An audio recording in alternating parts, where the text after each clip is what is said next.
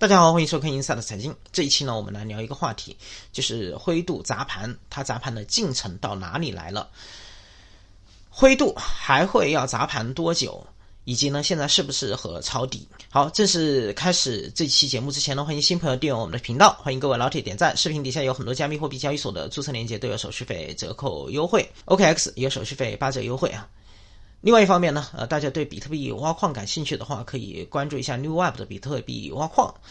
他们公司还是比较靠谱的，而且他们有那种非常短期的产品。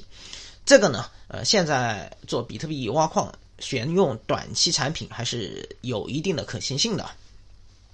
首先呢，我们来聊一下那个灰度砸盘它的进程到哪了，然后呢，我们再聊一下那个现在值不值得抄底。灰度为什么会出现一个砸盘呢？就是灰度原来是一个 ETP 基金，也就是说它不可以赎回。如果说你要把你手上的 ETP 基金，就是它的那个 GBTC，你如果说要套现的话，你就只能去二级市场上面把它给卖掉。但是这个时候呢，存在一个问题。就是 GBTC 它存在一个负溢价，最高的时候负溢价达到了百分之五十，那个时候比特币差不多一万六千美元，负溢价百分之五十就意味着你这个时候呢买比特币等于是八千美元，所以呢那个时候的早期投资者呢获利颇丰，他们在比特币现货 ETF 即将上市之前呢是不会割肉，承受一个负溢价把 GBTC 给卖掉的。然后呢，当比特币现货 ETF 上市的时候呢，对于灰度的这一只比特币现货 ETF，它的套现的模式就有了两种。第一种呢是大家直接在二级市场上面把它给卖掉；第二种方式呢是直接赎回。因为有了第二种套现方式，可以直接的没有负溢价的赎回，所以呢，这个 GBTC。它在二级市场上面的价格迅速的负溢价被拉平，所以呢，现在呢，原有的投资方式出现了两种可供选择的套现模式，一种呢是在二级市场上面交易，另外一种是赎回。一般而言呢，像那个大户，比如说有十亿美元的 FTX，他们只能够选择赎回。为什么呢？因为 GBTC。它的市场的深度比较低，比特币的市场深度是比较高的啊，因为全世界的比特币都是一个价，都是一个市场，对吧？但是呢，GBTC 它的深度有限，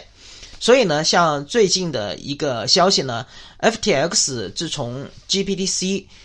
转换为 ETF 以来，已经出售了十亿美元的这个 GBTC 产品，他们的选择呢，基本上就只能够赎回。如果说直接到 GBTC 的二级市场上面去卖掉的话，那个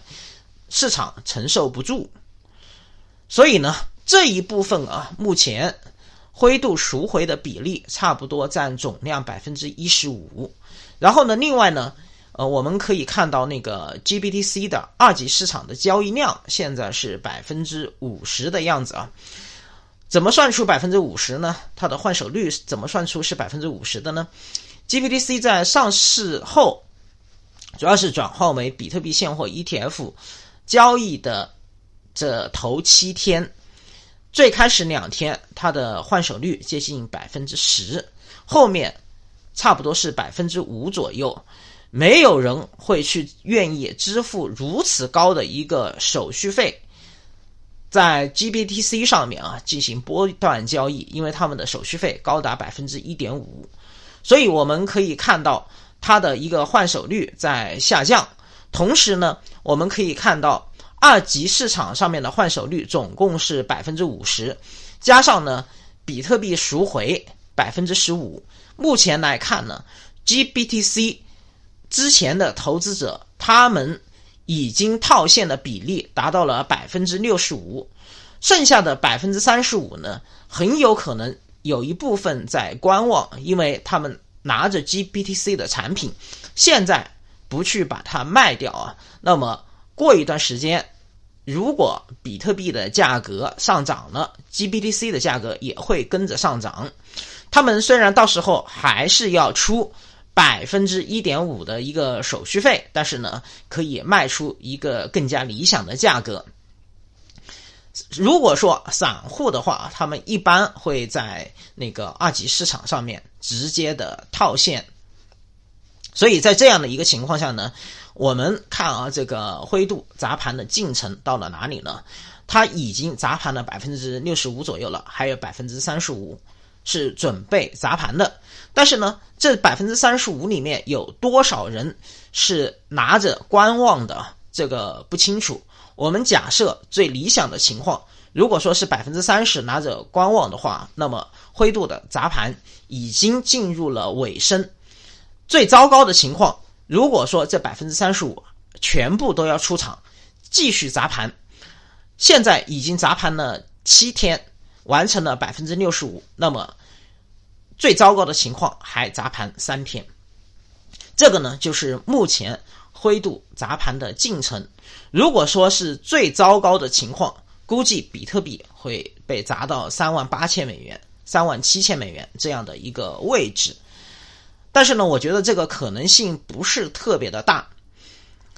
因为啊，呃，我觉得还是会有部分的 GBTC 的持有者，他们拿着这样的一个 ETF 的产品观望，等到啊这个市场进一步的回暖，然后呢，再把这个 GBTC 产品在二级市场上面把它销售掉，是有这样的一部分人的，这一部分人不可能。完全都没有啊！我们看看现在是不是和抄底啊？既然呃这个比特币啊它的现货 ETF 已经通过了，这个预期的利好已经爆发了，比特币的币价呢从一万六千美元涨到了四万八千美元，接近啊涨了两倍。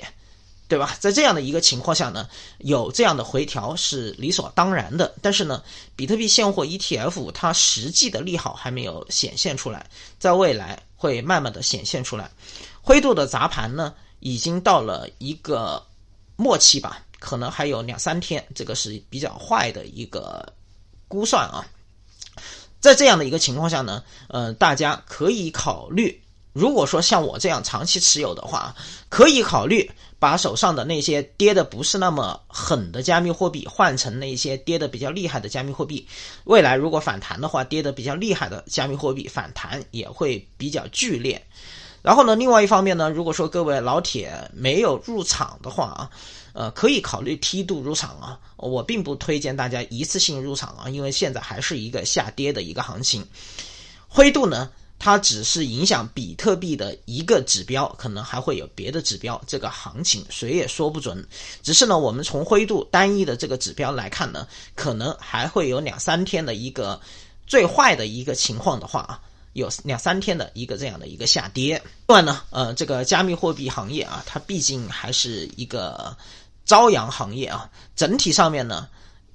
我们看啊，现在有一封那个报告，就是全球的加密货币投资用户已经达到了五亿，比上年增加了百分之三十四。这样的话呢，在这个牛市的前夜啊，有如此多的加密货币的投资者啊，我想呢，未来啊，长期持有加密货币，呃，如果说呃大家愿意去做一些轮动啊，到我们的会员群里面去关注一下我们的那个交易啊，可能那个收益还会更高。不管怎么样呢，呃，长期持有加密货币，在这个牛市的初期是有一个比较好的可行性的。如果说啊，到了牛市的末期啊，该割肉的就应该割肉。好，以上呢就这一期的全部内容，欢迎大家关注英赛的财经，欢迎大家点赞、订阅、小铃铛，拜拜，再见。